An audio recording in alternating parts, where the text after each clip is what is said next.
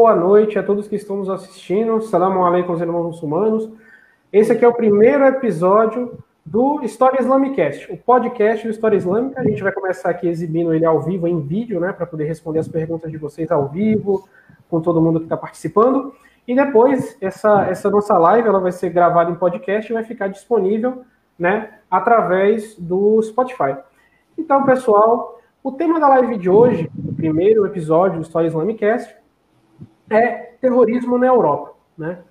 A gente sabe que atualmente a comunidade muçulmana europeia, né, no continente europeu e também na, no, no Ocidente geral, Estados Unidos e, por que não, Brasil, tem enfrentado um grande problema, que é a associação com grupos terroristas e grupos extremistas. Seja uma associação real e uma associação ou uma associação midiática.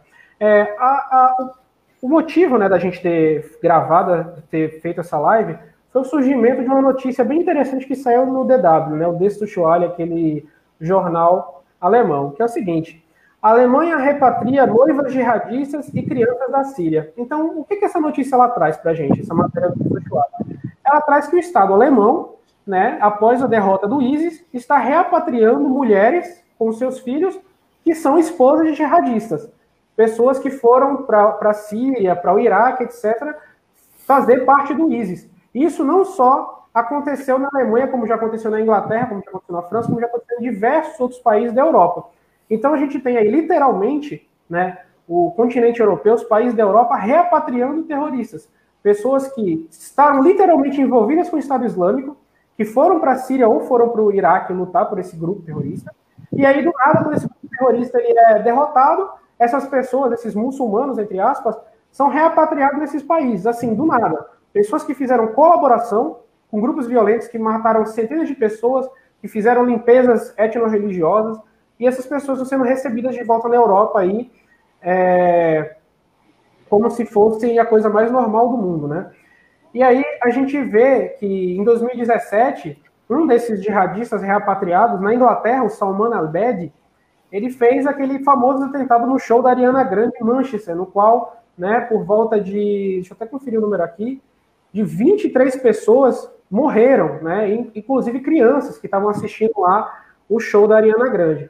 Então a gente vê que na Europa essa questão de repatriar terroristas, além de ser um, um, um absurdo, isso acaba gerando inúmeros problemas. E aí eu vou passar os comentários aqui para os nossos convidados de hoje, né, que vão estar aqui fazendo sempre live com a gente, Amir Faria, e Abdurrahman. Boa noite a todos vocês. E vamos lá começar com o Abdurrahman. Assalamu alaikum wa rahmatullah para os irmãos. Saudações a todos que estão assistindo a gente. É, é, um tema realmente muito complicado, né? Um tema, é um tema que ele não é simples, né? Não é nada simples, é um tema que ele tem muitas nuances, ele tem muitas camadas, muita coisa, né? Então, é um tema que você não consegue compreender ele de uma maneira muito simplória. É, o problema do terrorismo é real, a gente não nega ele, a gente não subestima ele, a gente não. Enfim, a gente aceita que é um problema real. Só que nós sabemos que o problema do terrorismo ele não é um, simplesmente um problema de extremismo religioso.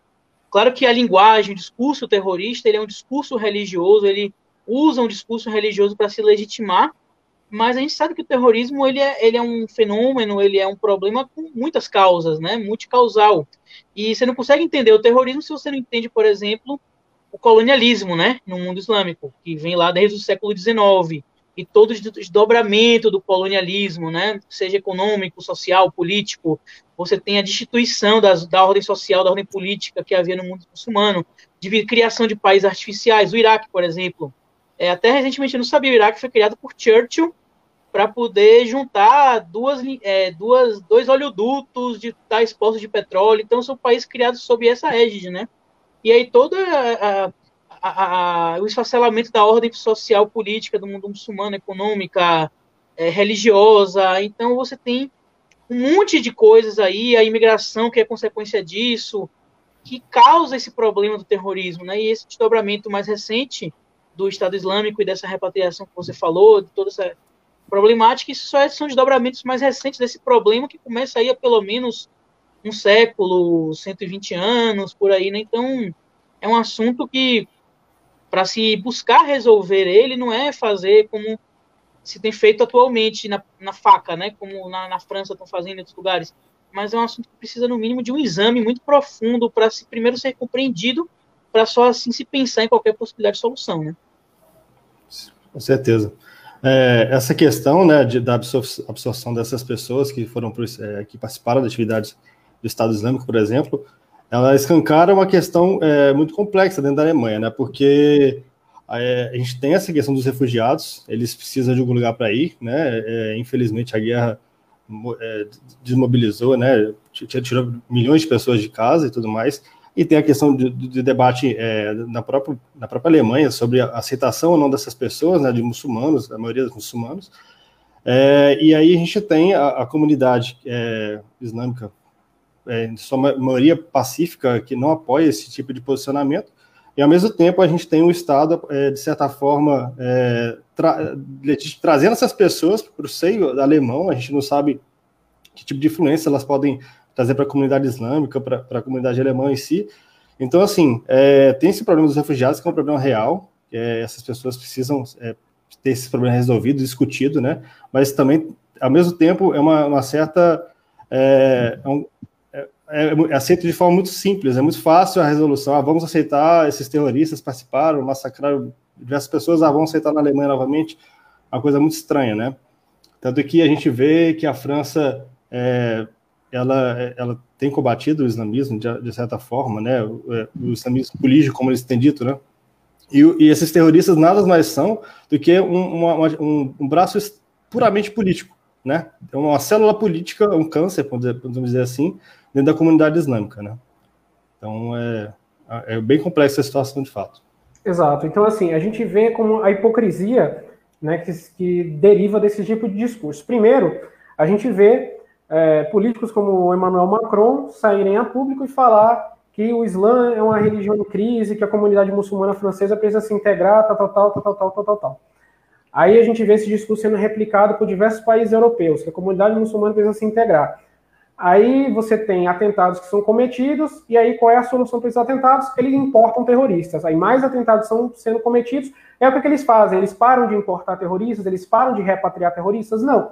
Eles fecham madraças, eles fecham mesquitas, eles perseguem comunidade muçulmana, eles proíbem crianças muçulmanas de irem para a mesquita, eh, ou aliás, para as escolas, utilizando qualquer tipo de indumentária religiosa, eles fazem perseguição de imãs, eles fazem tudo contra a comunidade muçulmana que não comete terrorismo. Agora, terroristas recebem repatriamento, terroristas recebem, inclusive, é, voltam para a Europa e continuam recebendo assistência social. Então, assim, isso é um absurdo. Isso é um absurdo. Isso já se mostrou quantas vidas pagam. E, a, e, as principais vidas, além das que morrem, são a de milhares e milhares de muçulmanos que continuam ali sofrendo. Né? A gente viu essa semana algo chocante. Um político francês de extrema-direita propôs a criação de um campo de concentração para muçulmanos no meio da Europa, sem nenhum tipo de, de critério, só para essas pessoas começarem a ser levadas para lá por não se adaptarem à vida na Europa. E eu vejo muitas pessoas comprando esse tipo de discurso. E é uma coisa que as pessoas precisam entender. Os muçulmanos europeus, sejam eles alemães, franceses, ingleses, eles vivem na Europa, minha gente, há mais de 200 anos. Eles vivem, essa comunidade muçulmana europeia de hoje, ela está na Europa há mais de 200 anos. Eles não são imigrantes. A, a, a, leva de imigrantes que aconteceu depois da guerra da Síria, depois dos problemas que teve na África recentemente, que trouxe imigrantes, ela não é nem, sei lá, nem 2% da população muçulmana da Europa. A maioria da população muçulmana europeia é de pessoas que nasceram lá, ou netos de muçulmanos, ou filhos de imigrantes muçulmanos, ou tataranetos, ou bisnetos, enfim. Da mesma forma que qualquer diáspora aqui no Brasil, japoneses, italianos, etc. São pessoas que já vivem na Europa há muito tempo, já há muitas gerações. E do nada, acontece esse problema do terrorismo por causa da importação da ideologia terrorista e de terroristas para a Europa. E do nada, a população muçulmana comum, né, o average muslim, o daily, daily muslim, ele tem que começar a, a pagar por isso, através de medidas draconianas. Dentre elas, o governo francês, além de um político fazer um projeto de lei para a criação de um campo de concentração para muçulmanos no meio da Europa, ele vai também e, e quer proibir mulher, crianças muçulmanas de irem para a escola de véu, quer proibir mulheres muçulmanas de irem para a faculdade de véu, quer proibir mulheres muçulmanas de irem para a praia, utilizando qualquer coisa que cubra seu, seu corpo, uma, uma camisa longa, nada, tipo, a mulher tem que ir nua para a praia, ou senão não entra na praia. Isso é um absurdo. Então você vê a hipocrisia da, do secularismo que critica tanto ditaduras que realmente existem em algumas partes do mundo muçulmano. Né? As pessoas literalmente falam: ah, na Arábia Saudita você não pode ir assim, assim, em tal lugar. Aí é uma crítica, e aqui no Ocidente a gente tem pessoas copiando esse mesmo modelo. Né? Aí você começa a criar uma sociedade onde centenas e centenas de pessoas são marginalizadas por leis cada vez piores, cada vez mais draconianas, e essas pessoas acabam vivendo nesse mundo, e erroneamente, obviamente, mas é uma consequência clara, elas acabam voltando sua vida e sua resposta para a violência, né? Como a gente viu, são pessoas literalmente que vivem à margem da sociedade. A maioria dos brasileiros, principalmente as pessoas que estão aqui, etc., eu não sei se eles têm essa experiência, mas viver à margem da sociedade é muito ruim. É muito ruim. Você, as pessoas não sabem o que é literalmente viver à margem da sociedade hoje em dia. A gente fala muito, ah, no Brasil tem disparidade de renda, tem disparidade social, tem disparidade. Mas se um pobre ele se veste bem, se arruma e vai para um shopping, ninguém vai fazer nenhum tipo de discriminação com ele. Agora, você está vivendo na Europa, você ter cara de muçulmano já é um, um, carimbo que você tem ali para que você comece a ser discriminado, para que você comece a passar por algum tipo de, de discriminação. Então, isso acontece tanto na esfera social como na esfera política. A França é um país que recentemente instaurou leis que foram inclusive criticadas no próprio é, Assembleia de Direitos Humanos da ONU, de fazer batidas na casa de famílias muçulmanas aleatoriamente em busca de pessoas que sejam extremistas. E assim, vamos ser bem claro, é um conceito de extremismo que essas pessoas têm extremamente amplo, extremamente amplo. Basicamente é o seguinte, olha, se eu não concordo que a revista Charlie Hebdo tem o direito de desenhar uma charge satírica do profeta, eu sou um extremista muçulmano. O que é um absurdo. Eu não tenho que ser a favor do vilipêndio de figuras da minha religião, eu não tenho que apoiar um atentado na, na, na, na, dentro da, da redação de um jornal, mas eu também não tenho que ser a favor daquilo ali que está sendo feito. Mas, de acordo com a França, crianças muçulmanas, olha só, crianças muçulmanas foram presas, levadas para interrogatório, simplesmente por estarem em uma posição intelectual que elas disseram abertamente na escola que não eram a favor da, das charges. Então, assim, a gente vive literalmente num estado inquisitorial que faz um exame de consciência em muçulmanos para saber se eles são a favor de vilipêndio de suas figuras sagradas ou não. E um, e, uma, e um problema que a gente vê é o seguinte: é uma regra, não é, não é que combate terrorismo, não é que combate terroristas. É uma regra para combater o muçulmano comum. É uma regra contra a religiosidade a gente vê que isso é uma, é uma, é uma, uma política adotada para destruição da alma de pessoas que ainda têm religião. É um combate civilizatório, né? Exato, é um combate civilizatório. De forma alguma, isso aí é para conter o problema do terrorismo. Porque sabe como você problema do terrorismo? Primeiro, você proíbe a pregação do arabismo na Europa, que incrivelmente ainda não foi proibido, né? Você proíbe, você cria um conselho islâmico nacional criado na Rússia, por exemplo, onde o governo ele apadrinha imãs ortodoxos, imãs sunitas, que representam a, maior, a maioria da população local, esses imãs, junto com o governo, ele faz um trabalho de, assim, perfeito, que acaba com todos esses problemas que os terroristas trazem para dentro da Europa. Você, eu pergunto a vocês, quantos de vocês viram grandes atentados terroristas nos últimos 20 anos acontecendo na Rússia? Não, não teve nenhum. E por quê? Porque os terroristas têm medo do Putin? Não, claro que não. A questão é a seguinte: o Putin fez, ele fez uma aliança com a comunidade muçulmana da Rússia, que é mais antiga, inclusive, ou tão antiga quanto da, da, da França, enfim. Ele fez uma aliança com aquela comunidade. Inclusive, a Rússia tem a mesma proporção de muçulmanos que tem a França. 15% da população da Rússia é muçulmana, 15% da população da França é muçulmana. Ah, é 5% da população russa é muçulmana, 5% da população francesa é muçulmana. Então, esse, esses, esses muçulmanos, né, eles vivem ali de forma completamente integrada socialmente, as autoridades religiosas vêm completamente entregadas ao governo. Porém, o que, é que eles fizeram? Eles não importaram terrorista de volta para casa e não deram chancela para que pregadores do arabismo fossem lá e disseminassem a ideologia dentro da comunidade. Então, a fórmula russa é a fórmula que, assim, que deu certo, e a gente vê que os países europeus não adotam a fórmula russa, não adotam a forma que o Estado russo tem lidado com sua, com sua comunidade muçulmana, e fica criando soluções que a gente vê qual é o verdadeiro objetivo: extermínio. Ou é um extermínio intelectual, através das crianças, que são proibidas de serem muçulmanos, ou é um, é um extermínio de adultos que têm medo de serem muçulmanos. Porque a partir do momento que começarem a rezar demais, ou usar um, algo na cabeça, ou ter barba, são terroristas, automaticamente. O que é um absurdo. É, esse, é, essa abordagem, abordagem russa e francesa, né, é, entra muito na questão de controle de fronteiras, né? A gente, a questão, é, então, como você falou, prega, a pregação do arabismo, então a, a fronteira de, informação, de, de, de, influência, a questão financeira também, né? Então, eu acho que é, é, é, é muito importante para o controle da, da para que não saia de controle a questão da, da do próprio terrorismo é, doméstico, por assim dizer, é muito importante que esses países, eles realmente, de fato, tenham posicionamentos como a Rússia mesmo, de se aproximar da comunidade, é, destacar pessoas que são representantes e, é, junto com esses representantes, combaterem é, pensamentos que são alheios daquele, da, daquele contexto. Porque a gente, como muçulmano e, estudando o Islã, a gente entende que o Islã ele é aplicado dentro de um contexto de cada país, de cada cultura.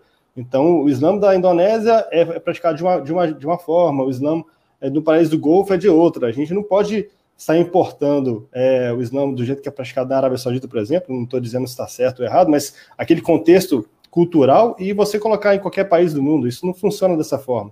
Então, se você pegar, então, é, obviamente, as comunidades, a comunidade russa, comunidade antiga, mas é, se você for olhar o Islã é, praticado por eles, é um Islã que se adequa à realidade russa. Então, isso é muito importante, né? O Islã ele pode ser contextualizado sem perder a sua essência. Então é muito importante você ter essa, é, essa prática alinhada à própria cultura de um povo, né? O que o arabismo, obviamente, não permite. Exato. Um, das, um documentário que eu vi muito interessante, que está no YouTube, disponível para quem quiser assistir, se chama Allah in Europe. Né? Deus na Europa, em árabe, no caso. Allah in Europe. Quem quiser pesquisar, está no YouTube. E ele mostra em cada país europeu como vive a comunidade muçulmana. Então ele vai para a Bósnia, onde você tem uma comunidade muçulmana ali desde a Idade Média, né? uma comunidade muçulmana antiquíssima na Bósnia. E como vivem os muçulmanos da Bósnia? Completamente integrados, com um problema de extremismo assim, zero, mesmo depois de uma guerra, uma guerra horrível que aconteceu na Bósnia.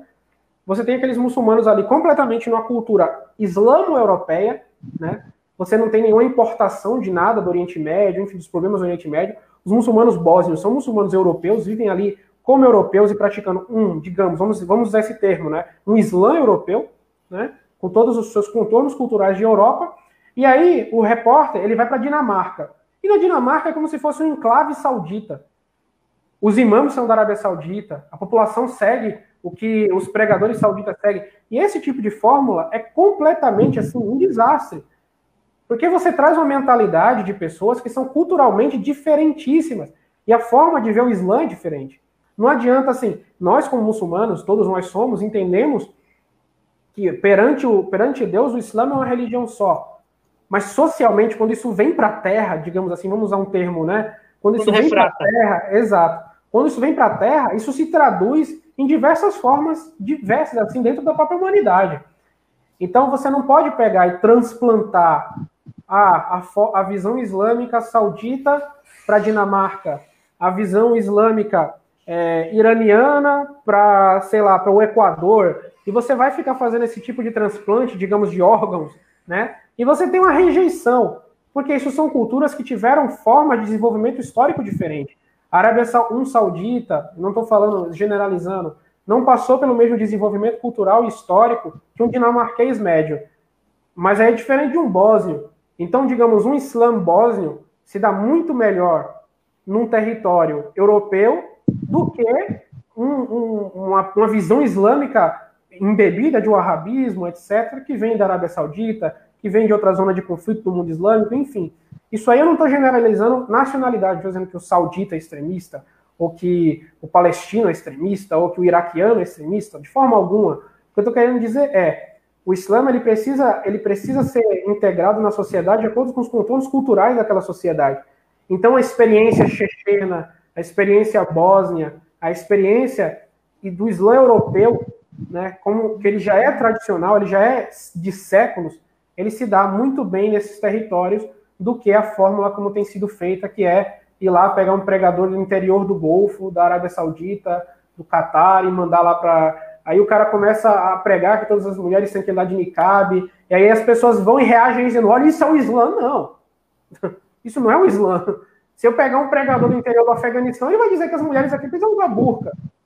Isso não é o Islã, é o contorno cultural daquele povo ali do interior do Afeganistão. Você vai abrir o Corão, não tem nada disso. E, e é basicamente essas minhas inferências. É, eu queria voltar um pouquinho da questão da França, né?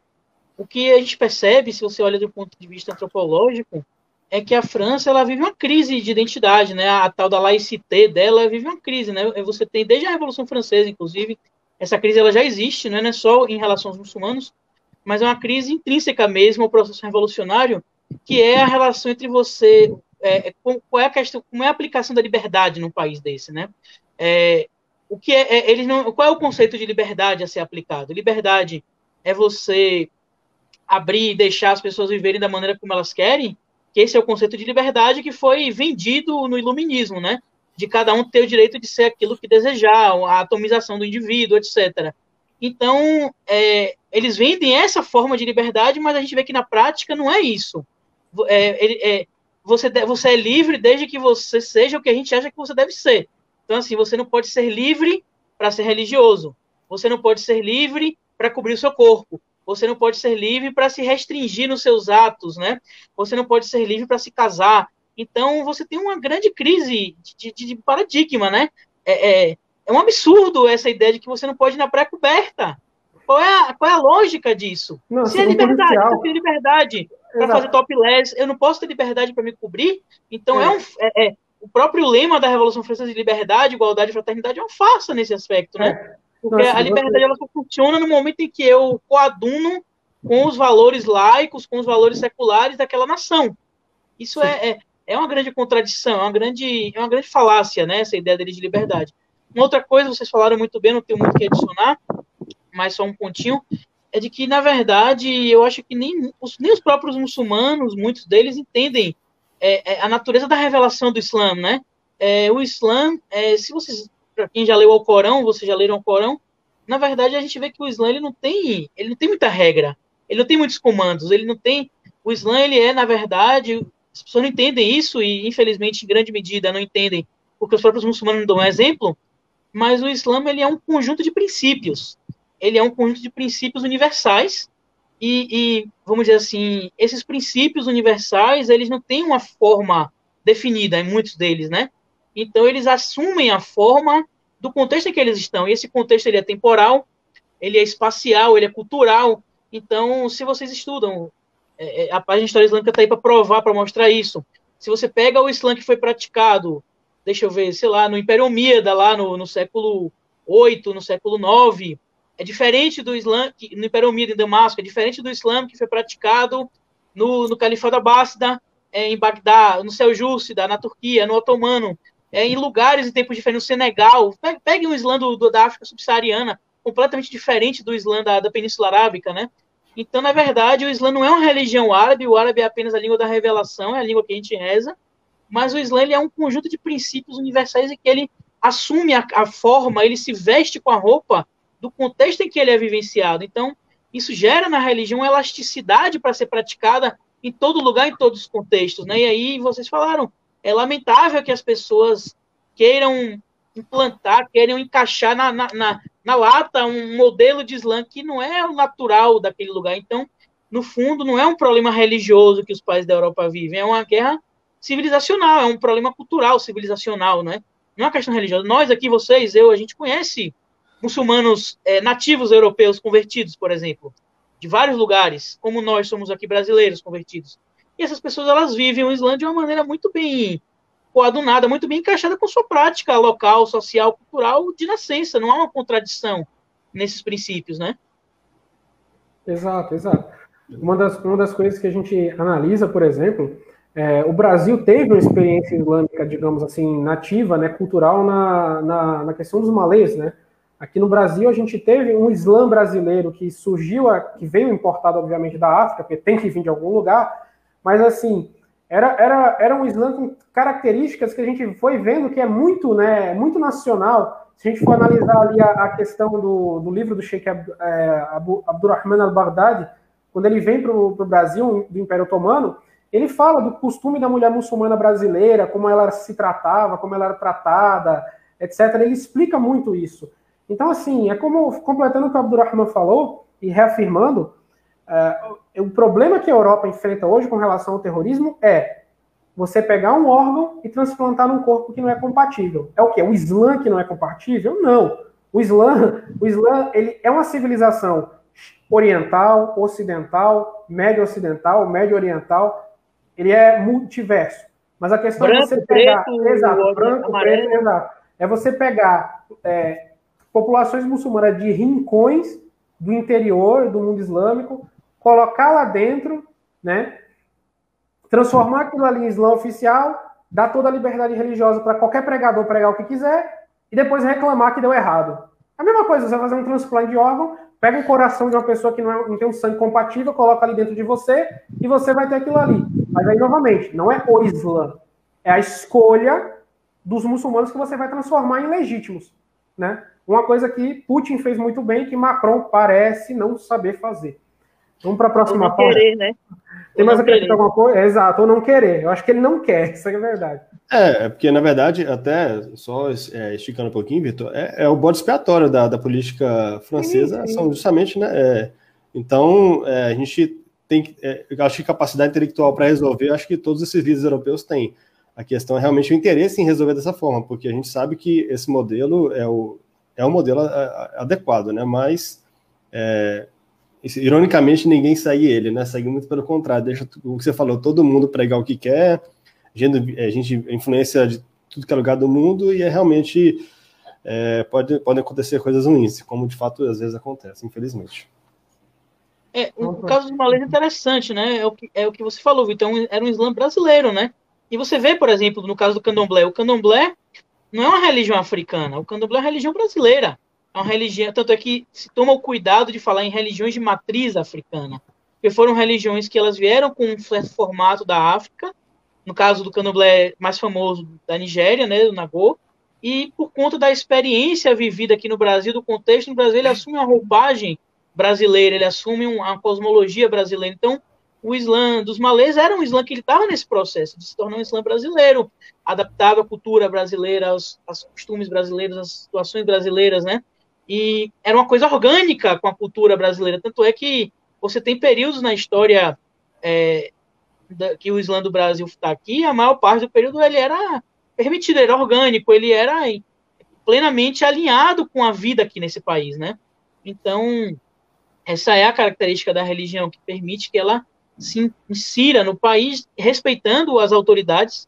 É, é, é bom deixar isso claro. Nós, muçulmanos, nós somos obrigados pela Sharia a respeitar a autoridade do local onde nós estamos, né? Você não pode se rebelar contra a autoridade. Os malês se rebelaram, mas não foi uma, uma rebelião. Se discute isso, né? Mas não foi uma rebelião contra a autoridade. Foi uma rebelião para é, fazer exigências. Mas não foi uma rebelião que visava destronar a autoridade.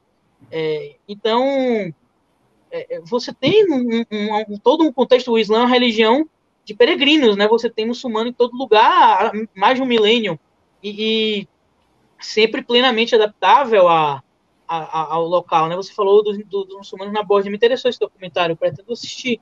Sim, é, a Islâmica na Bósnia é, é, é, centenária, né? É secular, por causa do Império uhum. Otomano. Então, realmente esse fenômeno que a gente está vivendo hoje, ele é uma coisa relativamente nova, né? É um Sim. fenômeno que, que começa, na verdade, na época da Guerra Fria, um 30, 40 anos atrás, e se deu por questões geopolíticas e, e, e, depois continua a evoluir por questões geopolíticas, então não é uma questão religiosa. Exato. Não, eu falo assim, né? Os muçulmanos têm acesso à pólvora desde o século XIII. A pólvora chegou no mundo islâmico antes de chegar na Europa e no Ocidente cristão. Se tivesse algum ensinamento que o muçulmano tivesse que assim, espalhar o terror, desenvolver. Não existia Europa. Exato, não existia Europa. Eu fico imaginando, sei lá, o, o califado é, Abasta, ou vamos supor, o Império Mameluco, o Sultanato Mameluco, mandando um monte de terrorista com pólvora no corpo, se explodir no centro da Paris medieval. Isso não existe. Os próprios otomanos, né? Exato, os próprios otomanos. Foram uma potência do mundo, né? Exato, exato. Nunca fizeram uso de terroristas. Sempre a guerra era uma coisa campal, longe de cidade. Sempre era uma coisa ali do campo de batalha, ou se não contra a muralha de uma determinada fortaleza. Ninguém nunca desenvolveu essa questão do terrorismo, né? Então, assim, o, o mundo islâmico, ele, ele, ele, ele tem esse problema, e aí é, tem um texto muito bom no Ícaro falando sobre isso, né? que é, que é a, a, a, origem anti-islâmica do terrorismo islâmico. Excelente. Como, exato, é um texto bem, bem legal do Sheikh Abdul Hakim Murad, que ele explica como essa, essa, essa forma de guerrear, essa forma de luta contra civis, de você chegar no meio de civis e se explodir, como isso foi implantado na cabeça de algumas seitas dentro do mundo islâmico, mas que não tem base nenhuma, poxa. Como, peraí, como os muçulmanos têm acesso à pólvora desde o século XII e desenvolvem um atentado à bomba só no, sei lá, nos anos 2000. 1980 e alguma coisa. 1980 né? e alguma coisa. Então, assim, poxa, é, é isso que a gente tem que analisar. É, que fique claro, só, só, uma coisinha pontual, para os nossos ouvintes aqui, se alguém não sabe, que fique claro que um atentado à bomba ele é absolutamente proibido dentro da Sharia. Qualquer muçulmano recém-convertido sabe, porque ele fere, o atentado à bomba, ele fere dois princípios cruciais da religião. O primeiro é você, é o suicídio, né? o suicídio ele é absolutamente proibido no Islã. Não existe nenhuma instância em que o suicídio seja permitido. Você pode até se é, sacrificar. Suicídio não é martírio. É, não é martírio. Né, Exatamente. Né, por exemplo, é, companheiros que se jogavam na frente do profeta para tomar um golpe no lugar dele, isso, era um, isso é martírio. Né? Você dá sua vida para salvar alguém. Mas não é o caso do que eles fazem. Eles matam a si mesmos para matar outros. Então, o suicídio é absolutamente proibido. Tem radiz que o profeta fala que a pessoa que se suicida, que morre por, por um suicídio, que no, no dia do juízo, no, na outra vida, ela vai ficar sofrendo a penalidade daquele suicídio eternamente. Então, por exemplo, se ela se esfaqueia, ela vai estar sendo esfaqueada eternamente, ou se ela se joga de um lugar, ela vai cair. Então, uma pessoa que suicida é absolutamente mal vista. Inclusive, tem opiniões de sábios que não permitem nem fazer a oração ritual para um suicida, né? A oração Sim. do Janasa. E o segundo princípio, também, que o, o atentado bomba fere, é uma das enormidades, um dos cabain, né, um dos maiores pecados que há no, na Sharia, que é o assassinato, né, a morte de um inocente. Então, é, tem aquela famosa passagem do Alcorão que diz que se você mata um inocente é como se você tivesse matado a humanidade inteira, né? Então, é, o assassinato é um, um pecado enorme. É, eu me lembro uma vez, é, e aí os, as pessoas que apoiam esses grupos terroristas, né, eles podem alegar dizendo assim, ah, mas essas pessoas que nós matamos não são inocentes são vítimas, são é, é, é, ocidentais, opressores, blá blá blá. E uma vez, há muito tempo, quando estava antes daquela operação que prendeu aquele pessoal do, do Estado Islâmico, aqueles pseudo-terroristas aqui no Brasil, né? E eles estavam, à época, muito ativos na internet e até mesmo abertamente defendendo essa porcaria desse grupo. E, me, e acabou de acontecer de eu entrar em debate com um deles, né? E foi justamente quando teve aquele atentado a um avião russo. Não sei se vocês lembram que soltaram um míssel, derrubou sim. um avião russo, né? E aí, e aí o cara veio com esse clichê, ah, ninguém é inocente, blá blá. Eu falei, mas veja só, não sei se você entende de Islã, mas você, você sabe que, de acordo com a Sharia, qualquer criança, independente da religião, é fitra, é inocente. Então, qualquer criança, se, vamos entrar na lógica do cara, que os adultos não fossem inocentes. Mas qualquer criança é inocente frente à Sharia, é fitra. Não importa a religião. Isso é teologia islâmica básica. E aí eu puxei na época a lista dos mortos desse avião e tinha várias crianças. Falei, como é que você explica isso aqui para mim? Como é que você explica isso? A criança é inocente. Ficou sem ter o que falar. Se retirou. Então, é, o terrorismo ele é absolutamente ele é inexplicável do ponto de vista religioso. Ele é absolutamente contrário aos princípios mais básicos da religião. Exatamente. É, é, até, Vitor, puxar a próxima pauta, até fizer o pessoal, quem quiser fazer pergunta, colocar no chat aqui, a gente vai responder daqui a pouquinho. Mas é, é puxar essa questão do Islã político, né? Ele, é, que isso é, é, é, meramente política, porque quando você começa a analisar essas práticas à luz da religião, você vê que não, não, não sobra religião, sobra só um objetivo e, e o, o, caminho que eu vou chegar fazer para chegar lá, tanto faz, né? Então, como que esse, esse Islã político, é, não estou falando que o Islã é alheio à política, não é isso que eu quero dizer, mas como esse, esse Islã, é, essa política que toma, entra dentro do Islã e esvazia a religião, só vira política, é, na verdade, é, é ela é o caminho para isso mesmo, né? Porque você é, tem pessoas que não entendem absolutamente nada da religião, que é, tem causas muitas vezes inalcançáveis, pouquíssimo pragmáticas, ah, eu quero, é, é por exemplo, o próprio Estado Islâmico, vão criar um Estado é, brigando com o mundo inteiro no meio é. do, é, do, de um deserto, é, é, praticando, roubando, vendendo sei lá o que, para poder sustentar esse Estado. Tipo, uma loucura, uma coisa assim, você pensar. Não, não. Se, você for, se você for analisar, por exemplo, os, os, documentos da Polícia Federal, quando eles prenderam né, simpatizantes do Estado Islâmico aqui no Brasil, na Operação Hashtag um dos planos dos caras era assaltar banco, para financiar um campo de concentração. Tipo, o cara. Campo de concentração, não, um campo de treinamento. Então, assim, o cara mistura é, os crimes do tráfico, do narcotráfico tá brasileiro. jogando Counter-Strike demais, né? Pois é, jogando Counter-Strike demais. O cara, o cara quer assaltar um banco para criar um califado, tá ligado? É, aí, aí, se você for pensar assim, esse pessoal vai começar a produzir droga, vender droga, traficar. Não, mas é o que o Talibã faz. É, eles tudo vira legítimo, né? Vira tudo legítimo. Tudo vira legítimo. É o que o Talibã faz. Planta ópio para estabelecer a Sharia. tipo... Que não faz nenhum sentido, cara. É. Meu Deus. Exato. Mas é, é, não, é. o, o, esse Islã político que a mim falou, né? Esse não é o Islã político verdadeiramente falando, né? Mas Sim. esse Islã politicista, esse islamismo politicista. Mas é, né? é um produto, esvazia tudo, né? É, porque... é um produto ocidental isso aí. Se vocês pegam, tem um, para quem tem interesse em ciências humanas, tem um antropólogo muito bom chamado Talal Assad, e que ele tem um trabalho, ele é muçulmano inclusive, ele tem um trabalho de mostrar o, como essa categoria religiosa que essas pessoas seguem é uma categoria forjada no Ocidente. Então, na verdade, esse islamismo político ele não é uma coisa originalmente islâmica, ele foi influenciado por uma mentalidade laicista, por uma mentalidade secularista ocidental. Ele é fruto disso. Carrie Armstrong mostra isso também. Ela tem aquele livro, esqueci o nome agora exatamente, mas ela, que ela aborda o terrorismo no Islã, no cristianismo e no judaísmo, né? O extremismo, aliás. Em nome de Deus. É, em nome de, em nome Deus, de Deus. É, é, em nome de Deus. E ela mostra isso também, que esse, essa, esse islamismo político, ele é um fruto ocidental, ele é um fruto do secularismo, ele não é uma coisa originalmente islâmica para o Islã não existe islamismo político simplesmente porque na cosmologia islâmica não existe sequer uma, é, não há uma categoria chamada religião e não há uma categoria chamada política. Essa compartimentalização de categoria religião, política, isso é um, um, um processo ocidental do, do iluminismo. A separação então, da, igreja e do, né, da, é, do, tipo, Estado. Do, do é. Estado, exatamente. exatamente, meio... exatamente. É, é uma coisa moderna isso, é um conceito moderno. Não tem nada a ver com o profeta, com o Islã tradicional. Não, Rafael, o pessoal cria a República Islâmica, Rafael. República Islâmica. Lembra daquele de um rapaz que a gente conhecia que disse que o comunismo era a forma mais próxima do califado, né? Exato, exato. Não, assim, para o, o, digamos assim, para o islamista político, digamos assim, para o islamista político, tudo que ele pegar como uma ideologia ocidental, ele consegue encontrar base na Sharia, tipo, o cara é anarcocapitalista.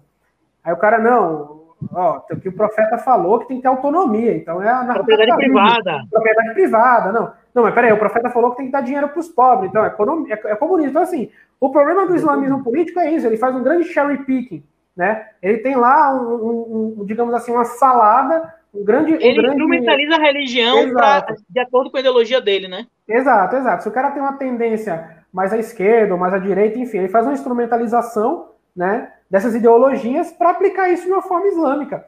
E, e esse é um, é um, dos grandes problemas que a civilização muçulmana passou quando ela sofreu a derrota territorial. Né? A gente viu ali no, no, no século XIX a grande desmantelamento, do, o início do grande desmantelamento do Império Otomano, né, que foi se concluir no século XX, no século XX. Mas aí o que, que aconteceu? A primeira coisa que os otomanos fizeram foi a reforma Tenzimate, começar a adotar formas e ideologias políticas ocidentais para tentar se, se reerguer, tentar se modernizar. E aí isso acabou virando uma coisa tão fora do, do normal, porque começou primeiro com as reformas tímidas, vamos reformar o exército, vamos reformar a educação. Não, mas assim, isso acabou, isso acabou se transformando num negócio tão complicado que você teve o surgimento dos jovens turcos, que foi aquela coisa assim absurda. Foi, foi a, o grande câncer do Império Otomano. Aquilo ali, é, tipo assim, foi horrível para os muçulmanos, foi horrível para as minorias religiosas, minorias étnicas que viviam ali dentro do Império Otomano. Foi uma coisa absurda. E aí isso veio o quê? Da Sharia? Não, isso aí é, é, é, da, é da toda política ocidental. Um dos grandes pensadores do islamismo político, Said Qutb, né? Ele, diz, ele, ele disse assim claramente que o Estado, na cabeça dele, o Estado muçulmano, apoiado por Deus, né? O Estado, a Sharia, ela permite que o Estado tire os bens até lícito das pessoas se isso for criar uma sociedade igualitária. Cara, ou é Lenin ou é o profeta Muhammad. Você tem que decidir o que, é que você quer. Escolha, né? Não, você tem que criar... senhores, né? Exato, você tem que criar uma vanguarda revolucionária. Então, isso que as pessoas têm que entender. Todo esse pensamento de islamismo político, que dá origem a todos esses grupos, vem de pessoas que, não é que elas foram influenciadas pelo Ocidente, elas foram na livraria lá no centro do Cairo, compraram uma teoria e ficaram lendo. Não, elas foram literalmente estudar lá. Sair de culto foi estudar nos Estados Unidos. Uma coisa que pegou muito, e isso aí a gente também tem que reconhecer, é que, assim, essa supremacia que o Ocidente teve no mundo, né? É, o, que é que, o que é que isso gera psicologicamente nas pessoas, né? Olha, foi, foi essa maneira que deu certo. Ou seja, o cara adotou esse jeito e ele ganhou. Eles venceram. Realmente eles venceram, sob certos pontos de vista. O muçulmano perdeu, o mundo muçulmano perdeu, foi derrotado. Então, isso gera uma, uma questão psicológica na cabeça das pessoas. Olha, se foi dessa forma que deu certo, eu tenho que adotar o que é dessa forma, né? Então, isso gera uma quimera muito grande no mundo muçulmano, né? E você tem, é, por exemplo, um, um, uma das grandes figuras dos do jovens turcos, né? Eu não conhecia, né? Mas depois que eu comecei a assistir a série sobre o Sultão do Hamid, eu pesquisei mais, que é o príncipe Sabahaddin, que é o sobrinho do Sultão do Hamid, e ele é tido como o primeiro sociólogo muçulmano. Ele era estudioso de Emily Durkheim e tal. Então, assim, é, você falou isso agora, eles iam estudar no Ocidente, já começa por aí. Então, eles começavam a pensar assim: não, essas são as ideias que deram certo.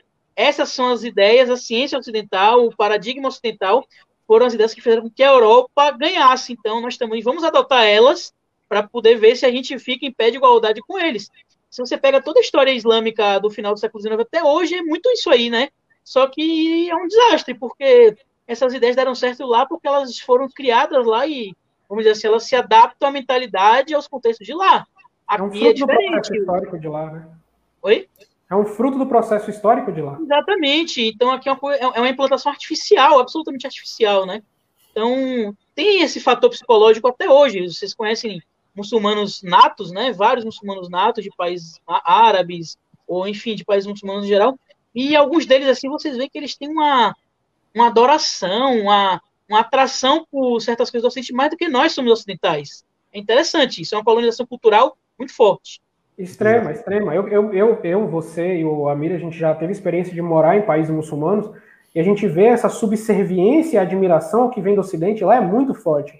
Então, essa, essa coisa que a pessoa imagina, não, olha, ah, lá o povo é inimigo do Ocidente, chegar lá o ocidental, o pessoal fica com raiva. Não, é, é, uma, é, uma, veneração que o pessoal tem quando você fala, quando você não tem a cor que o povo tem em comum lá, quando você não veste as roupas comuns, você vem como ocidental, você chega lá, é como se você chegasse numa tribo de nativos, tem aquela coisa. Eu, eu, por ser brasileiro, quando eu cheguei no Egito lá, as pessoas chegavam, não, ah, Pelé, Ronaldinho, tipo, pegavam elementos do que eles sabiam sobre o Brasil, e, tipo, eu desprezo tudo isso, eu não gosto de futebol. Então o cara falava, não, Romário, Rivaldo. Ficava meio, sabe? Mas Rapaz, assim, lá no Chipre tinha gente que conhecia o time Bahia, cara. Exato, exato. Aí você vê. Essa, Bahia, essa... Bahia, Bahia. Exato. Essa, essa adoração, essa adoração pelo Ocidente, essa veneração à cultura ocidental que existe muito no mundo islâmico, isso, isso acaba criando um problema, né? O problema do pós-colonialismo é que assim, tudo que é do Ocidente é pego e transplantado para lá sem nenhum filtro. Então, assim, até elementos completamente negativos da nossa cultura aqui no Ocidente é levado para o mundo islâmico, é levado para aquele, aquele, aquele local ali do, do Oriente Médio, enfim, da Ásia, e aí o pessoal adota aquilo ali como se fosse, e assim, fica feio, porque eles têm uma cultura muito bonita, eles precisam se valorizar. E não é pegar o de fora. A gente vê uns vídeos que, que ficou muito famoso agora, que a galera compartilha muito rindo, aquelas festas de casamento e aniversário do Iraque. Todo mundo com um, um topete dessa altura, assim, no gel, camisa apertada. Assim, aqui. Exato, muito blush no rosto, a cara branca, assim, homem fazendo isso. E eles acham que isso é moda no Ocidente. Eles veem um filme lá, que a galera faz é, isso. A imitação eles... deles do Ocidente é mais brega do que o original. Exato, né? é original, exato. Então, assim, isso é um problema do mundo islâmico. Isso acontece tanto para as pessoas que são seculares, como para os religiosos. Isso aconteceu com os religiosos. Eles viram, ó, o modelo, o modelo dos revolucionários para criar a União Soviética, de Lenin, etc., foi bem sucedido na Rússia, né? Porque eles, de qualquer forma, conseguiram criar a União Soviética. Então vamos adotar no mundo islâmico que a gente vai conseguir. É, vamos criar um califado com isso. E, é essa mentalidade que essas pessoas têm. O pessoal não entende. Você quer entender o extremismo islâmico, mentalidade de Al-Qaeda, mentalidade. Você não vai ler o Alcorão, você não vai entender aquilo ali. Você, tipo, esse pessoal não mata a gente porque tem um versículo do Corão que fala que o profeta foi para a batalha. Não, não, é isso. Essa mentalidade, ela vem toda dos escritos de pensadores que nem saem de culto, que nem, enfim, é, o, o Anar al-Aula, que isso tudo vem do, do leninismo, da ideia de vanguarda revolucionária. Isso aí não é opinião, isso é um consenso acadêmico. Se você estudar, você vai ver a origem dessas ideias essa, essa ideia de querer acabar com os problemas do mundo com o estabelecimento de um Estado. O profeta Muhammad, cara, o profeta Muhammad, ele passou a maior parte da vida dele como profeta como um, um, completo, assim, outcast na sociedade onde ele vivia, sendo perseguido, massacrado, assim, 12 anos numa situação completamente de penúria. Assim, o pessoal sabia que a filha dele estava grávida e espancava até abortar. É, essa era a vida do profeta Muhammad. A maior parte da vida dele como profeta, 12 anos em Meca, foi isso. Desgraça. Então, assim, e olha que ele ainda tinha um clã que salvaguardava ele. Exato, exato. Era no meio da rua. Exato. Então, assim, o profeta nunca pegou e falou, gente, bora fazer um grupo aqui, bora matar esse povo, bora criar um Estado. Não. Assim, quando, quando fizeram um atentado à vida dele, ele fez a migração. E aí, lá em Medina, as pessoas aceitaram ele como líder. Então, assim, o Islã, ele, ele, ele, a, pessoa, a pessoa não entende isso. O Islã, ele não, ele não vem com a ideia de que, assim, temos que criar um Estado de um determinado modelo, ou seja, ou é monárquico, ou é democrático. Não, o Islã, ele nasce com uma coisa, assim, muito abrangente nesse termo político. Ele nasce de uma forma muito abrangente, ele se adapta historicamente à realidade que qualquer povo estiver vivendo. Isso mostra é. o, o, fato de que ele é uma religião universal, né? Exato, Sim. exatamente. Tanto, é, eu, tanto, pode falar. Assim, só complementando, assim, o, Islã não é, não é, essa questão de revolucionário, de destruição, destrói o, é, o que existe e reconstrói.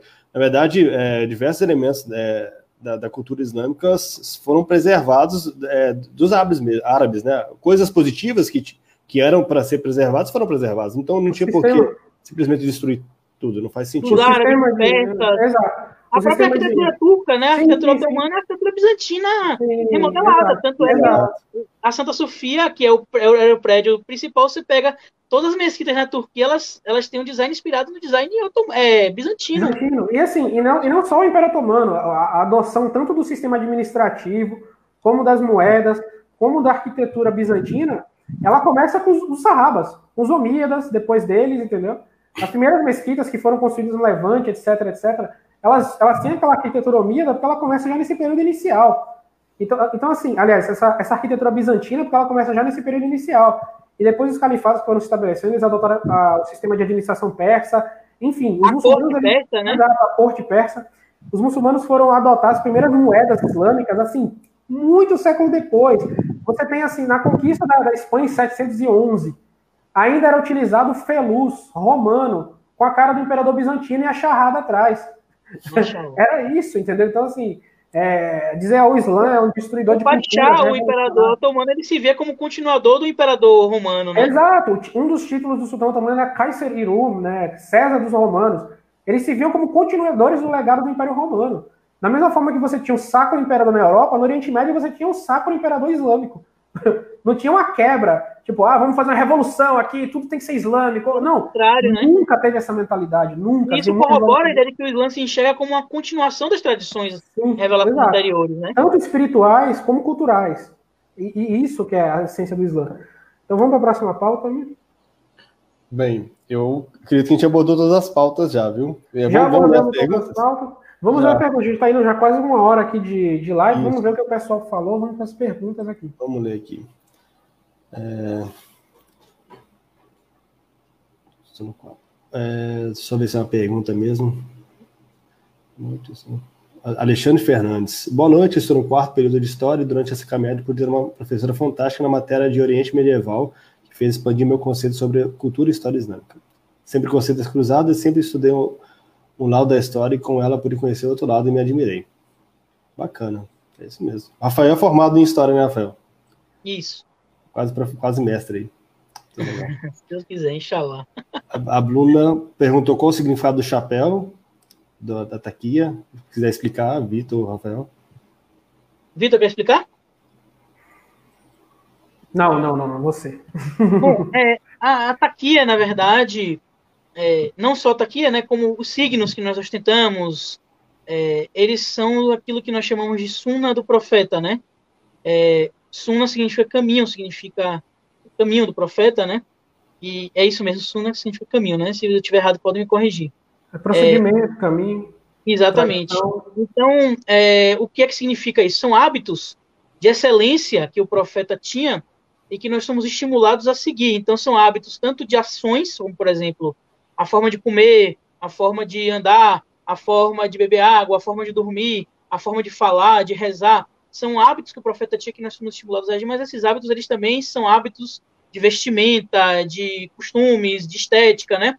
Então, A taquia, ela é um, um adereço que o profeta utilizava, né, e que é um, uma forma de simbolizar piedade, de simbolizar reverência a, a, a, a lá, a Deus, né? E é interessante, a gente está falando aqui da questão cultural, essa taquia que eu estou usando, por exemplo, ela é do Uzbequistão, então não é uma taquia árabe, se você pega a taquia de Vitor, já é um estilo egípcio, não é isso? É turco, na verdade. Pronto, então você vê, é, é, você tem um princípio que é a cobertura da cabeça, mas você tem a, a, a corporificação desse princípio de formas diferentes. Isso gera um, um, nível de diversidade da religião muito fantástico. Então, mais ou menos essa explicação. Legal. O Humberto perguntou qual o nome é, do, do, personagem histórico do Império Turco-Otomano que veio ao Brasil e descreveu as muçulmanas brasileiras. Abdurrahman al-Baghdadi. Tem um livro dele, é, Deleite, exato, é, é o, o, livro que, dele que ele escreveu se chama O Deleite do, do Viajante com tudo que é majestoso, maravilhoso, né? maravilhoso, maravilhoso. É, exato, maravilhoso. Está é, em português, inclusive, quem quiser comprar não vai conseguir mais, porque já foi esgotado. Vamos lançar, inshallah, pela História Islâmica aí, uma nova edição. É muito bom esse livro porque é uma fonte primária, né? É, é, um relato desse imã. Ele foi capelão de um navio otomano que veio ao Brasil a negócios e ele tá lá no navio e de repente chega algumas pessoas e dão salam aleikum, ele toma um susto, né? Começa é. assim a relação dele com os muçulmanos, é, é interessante. Ele, ele, ele, ele vai, com muçulmanos aqui. É, exato, inclusive. podia ser uma, tinha que ser uma série isso aí, né, cara? Exato, tinha que ser uma Seria série. Seria muito bom uma série. É. Aí, o Netflix tá assistindo a gente aí, ó.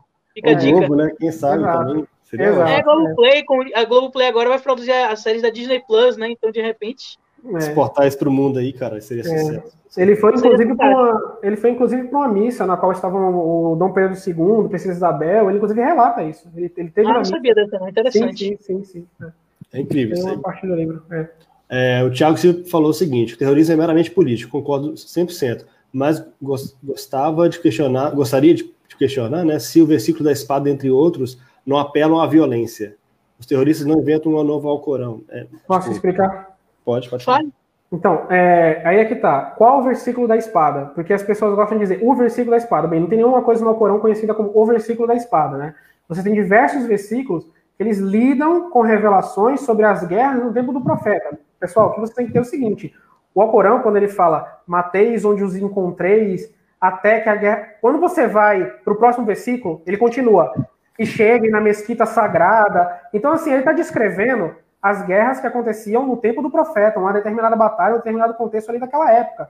Não é uma ordem geral, não é uma ordem. As pessoas gostam de ficar falando isso. Pessoal, se vocês lerem a, literatura do Easy, se você pegarem, por exemplo, Idirata Tawarrush, é a administração da selvageria, literatura que os terroristas usam, você vê pouquíssima menção do Alcorão nele.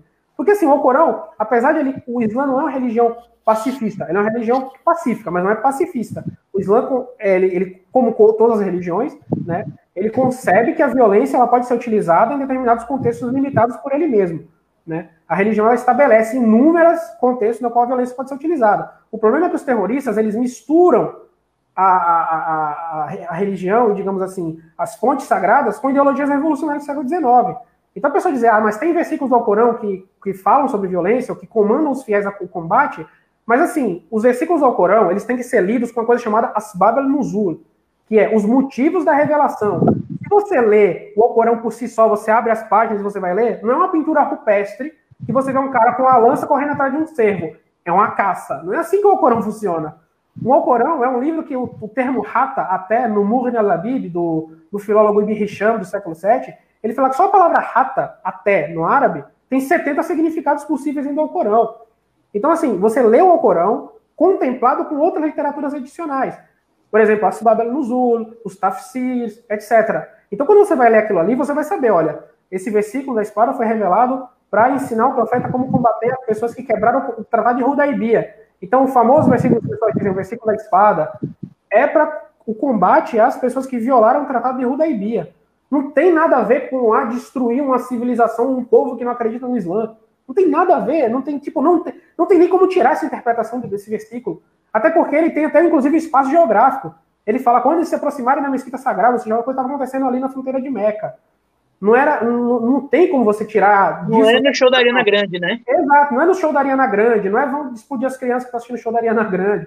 E mesmo, e mesmo assim, mesmo se você for tentar aplicar isso aí para qualquer coisa de violência, não tem lógica, não tem contexto que você consiga fazer isso. e, e, e, eu, por analisar o material produzido por diversos grupos extremistas, ler literatura para tentar estudar e conseguir produzir conteúdo para vocês de história islâmica, eu vejo isso. Pouco se cita do, do Alcorão Sagrado. Muito se cita de opiniões, por exemplo, de Ibn Taymiyyah, que nasceu, sei lá, quase 600 anos depois do profeta, que é um teólogo, um teólogo muçulmano. Bastante e, polêmico. É, exato, bastante polêmico, inclusive. É, as injunções de Ibn Taymiyyah sobre o combate ao, aos não combatentes. É isso, é daí que se deriva essas coisas. Não é do Alcorão, dos versículos violentos do Alcorão. Porque assim, se você for pegar, tem 10 versículos violentos no Alcorão, não tem isso. E todos eles falam das guerras do profeta. As pessoas, assim, por favor, quando vocês forem falar, falem qual é, qual é o versículo, não sejam genéricos. Quando vou fazer uma pergunta, por exemplo, não seja genérico. O versículo da espada. Bem, eu sou muçulmano aqui há, há mais de, muito mais de uma década aí, e eu nunca vi o versículo da espada.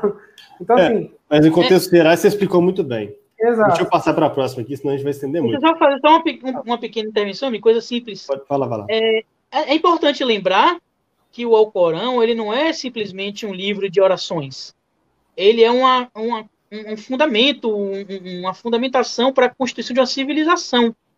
E como um livro fundador de uma civilização sacra, ele possui instituições sobre todas as coisas.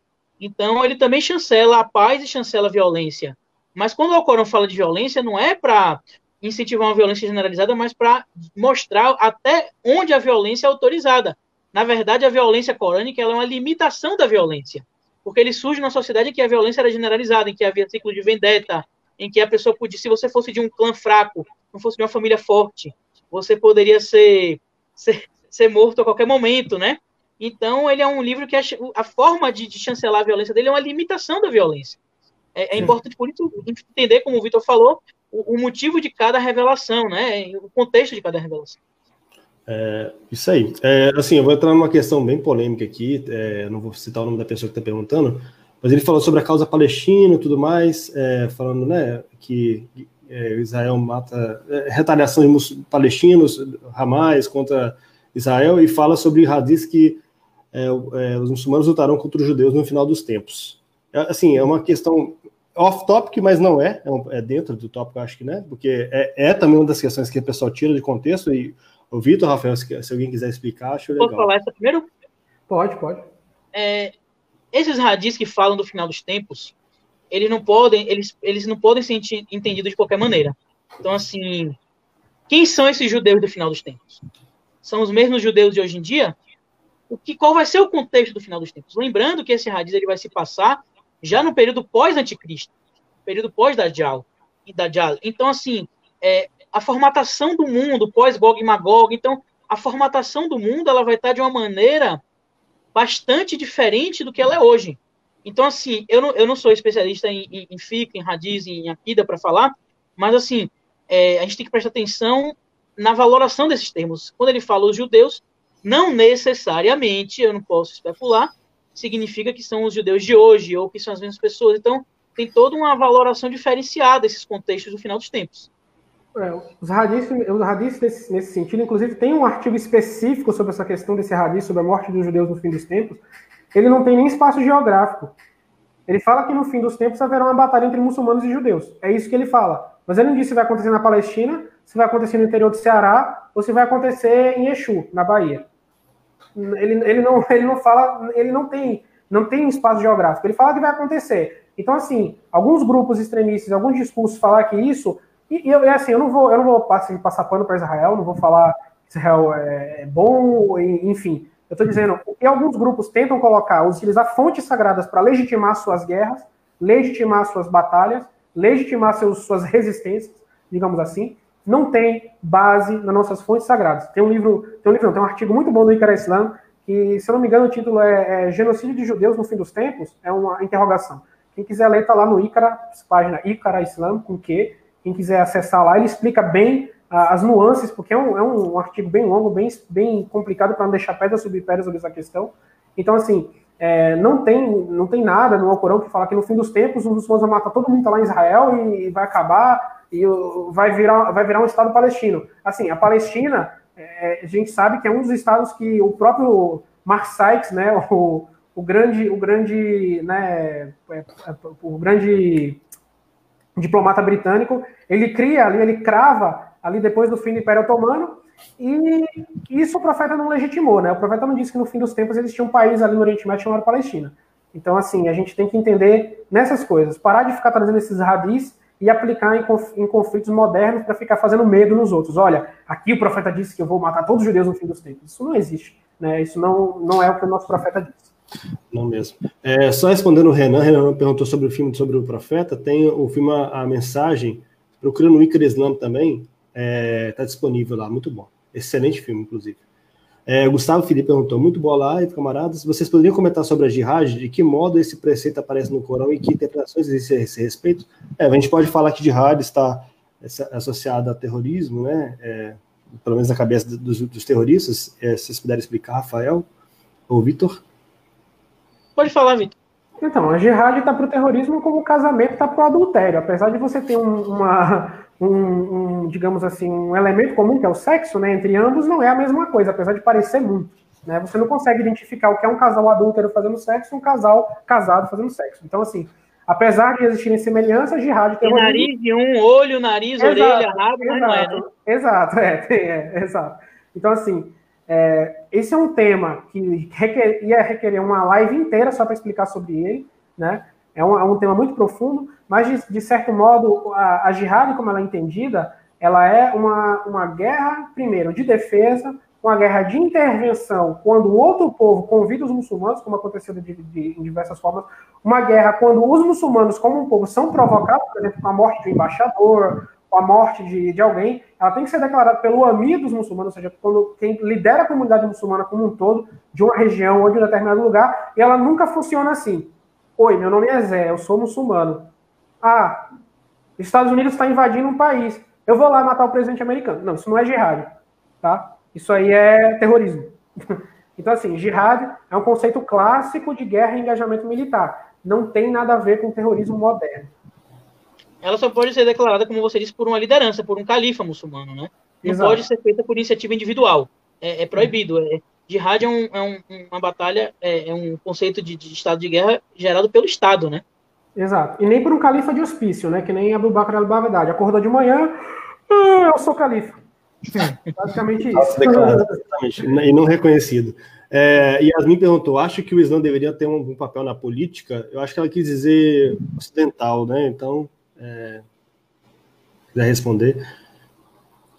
Essa, Rafael. É, olha, é uma, não, não é uma questão muito simples, né?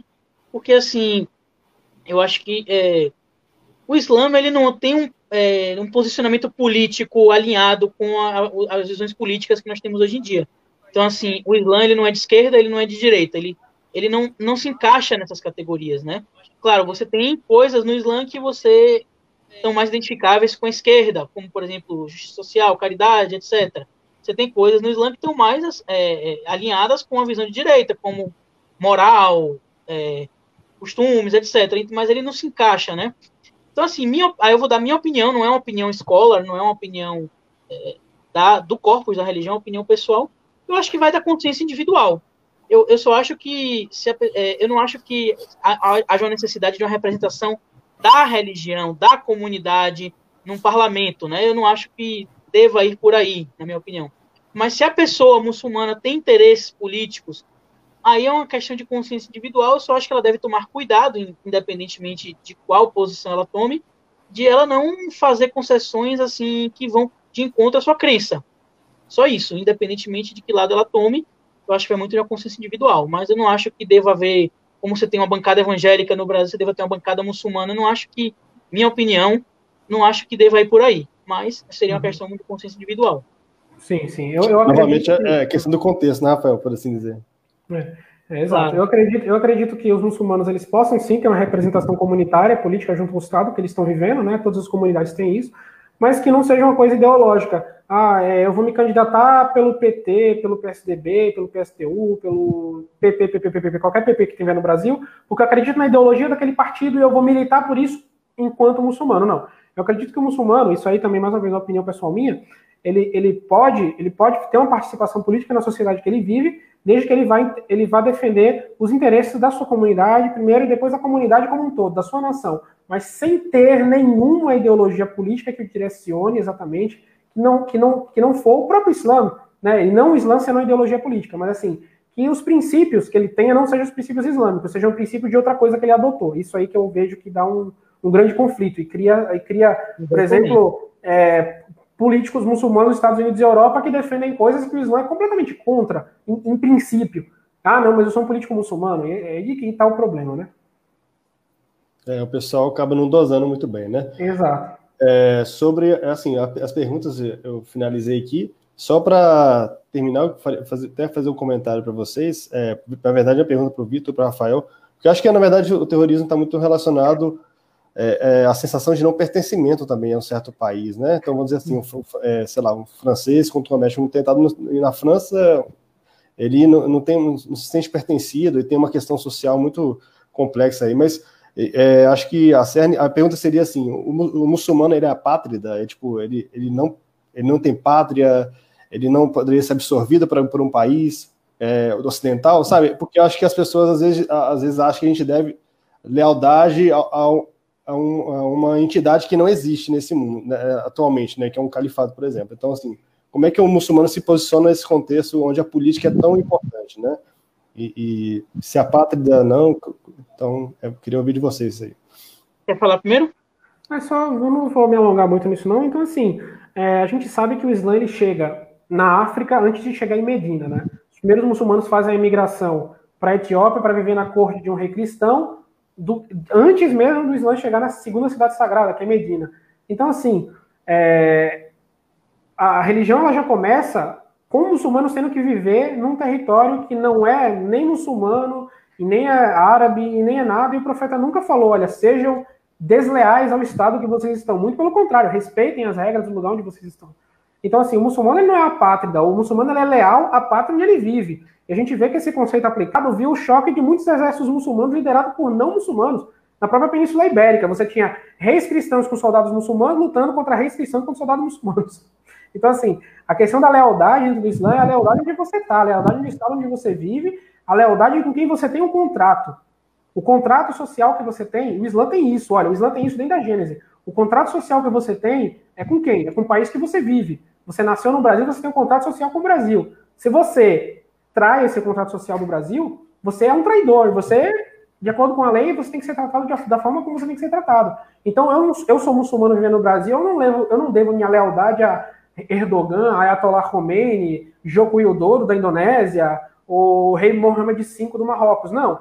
Eu devo lealdade ao nosso grande sultão Bolsonaro, até ele sair do poder. Então, assim, não, não a lealdade partidária, obviamente, mas vocês entenderam, no contexto de eu tenho que obedecer as regras do Estado brasileiro. Uma lealdade ao Estado, né? A Constituição, né? Vamos dizer assim, o Estado. A Constituição.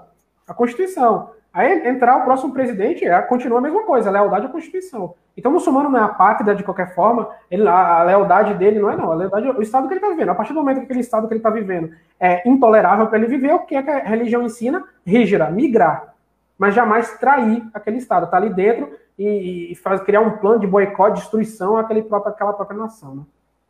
Perfeito. É fantástico isso que você falou, acho que está completamente correto. Agora, é interessante como isso tem, na, na Europa, isso tem se chocado muito, né?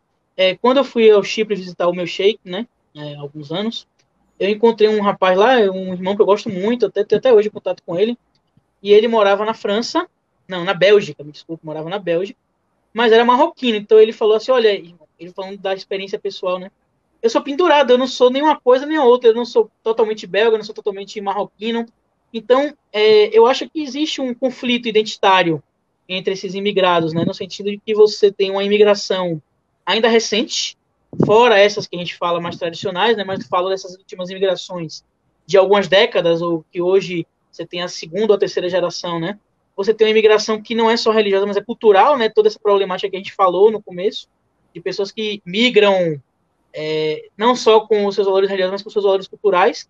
Então você tem estabelecimento de enclaves dentro desses países e realmente você tem pessoas que elas vivem uma crise identitária, né? Elas não são nem uma coisa nem a outra, né? É, é, é um fruto de, de, um, de, um, desarranjo tradicional, né?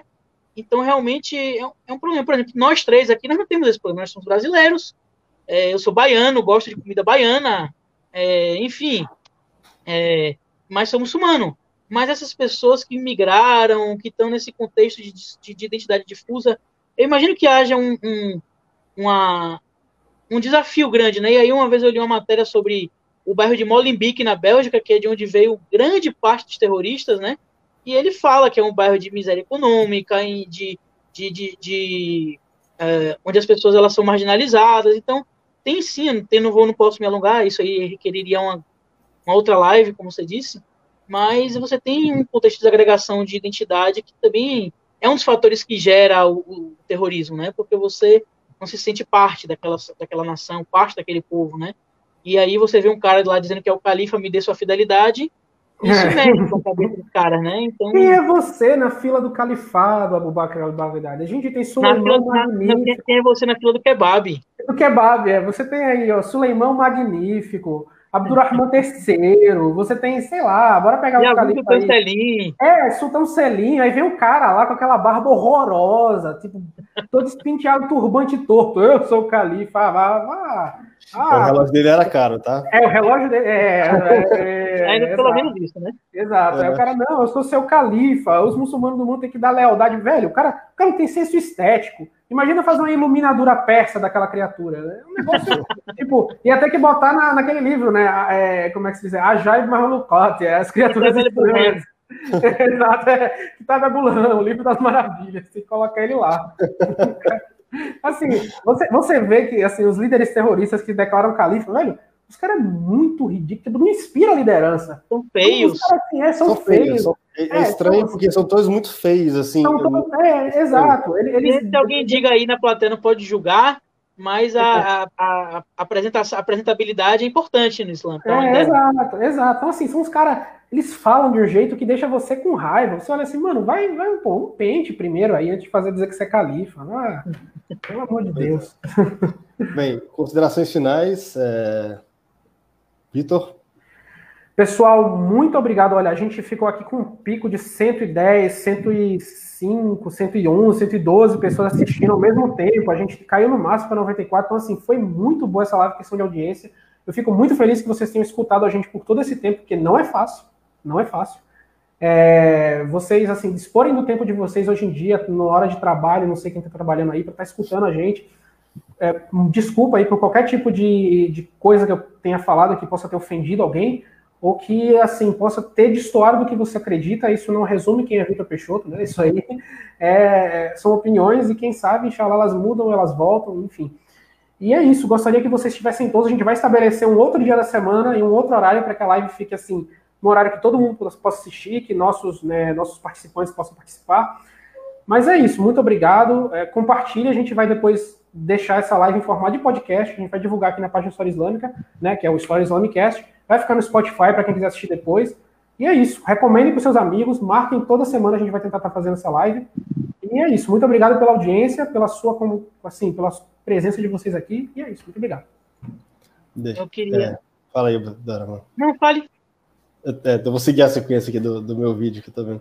Não, agradecer mesmo, pessoal, muito bom. É, as perguntas aí, acho que tem muito material no História Islâmica, no Icaro também, para assistir, para ler e assistir, né? Recomendo a todos o filme do Profeta, é lindíssimo.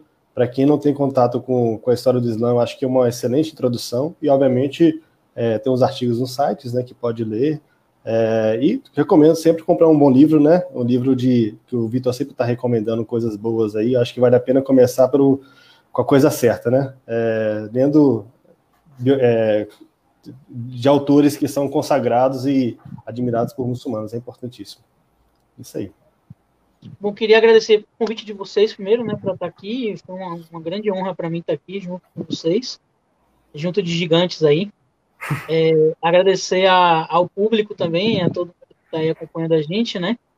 É uma honra também estar falando para vocês. É, peço perdão a Deus se eu tiver falado qualquer coisa errada, qualquer coisa que não tenha estado correta. E é isso, eu fico feliz pela iniciativa, fico feliz pela página estar tá promovendo isso, porque não tem jeito. Você quer aprender sobre Islã, você tem que procurar os muçulmanos que entendem sobre Islã, né? Não adianta. Você tem não só distorções mal intencionadas, mas a própria natureza da, das fontes sagradas, elas não são tão facilmente inteligíveis, né? Por uma série de questões. Então, você tem que ir no local, você tem que ir na fonte mesmo, em quem está disposto a falar. E assim, eu acho que uma coisa que define a página História Islâmica é maturidade, porque eu acho que é uma página que ela tem uma capacidade de, de autocrítica muito grande, né? Ela, ela, nós somos muçulmanos, não acreditamos na religião islâmica, mas nós não idealizamos ou buscamos não idealizar o Islã. Nós buscamos falar sobre o Islã real, o Islã histórico, o Islã enquanto experiência histórica, né? E você, você teve líderes fantásticos, você teve líderes péssimos, você teve boas experiências, más experiências. Isso não macula a, revelação, não macula a pureza da religião, né? No momento que você tem o transplante de uma lógica celeste para uma lógica mundana, é isso mesmo, porque a condição humana é o erro, né? A condição humana é a falha. Então, eu acho que é uma página muito madura no sentido de abordar a história islâmica de uma maneira muito realista, né? Então, recomendo que acompanhe a página. O Icar Islam também é um repositório de muitos materiais muito bons sobre a religião. E nós todos estamos aí dispostos a tirar dúvidas, a esclarecer coisas. Nenhum assunto é tabu para a gente. Podem perguntar sobre o que for, desde que a intenção seja boa, claro, né? E é isso. Desejo que a iniciativa continue, frutifique e cresça, né? E vá, vá adiante. É isso aí, pessoal. Então, ó, Boa noite, fiquem todos com Deus. Um abraço para todos vocês e salam aleikum. Salam aleikum. Salam.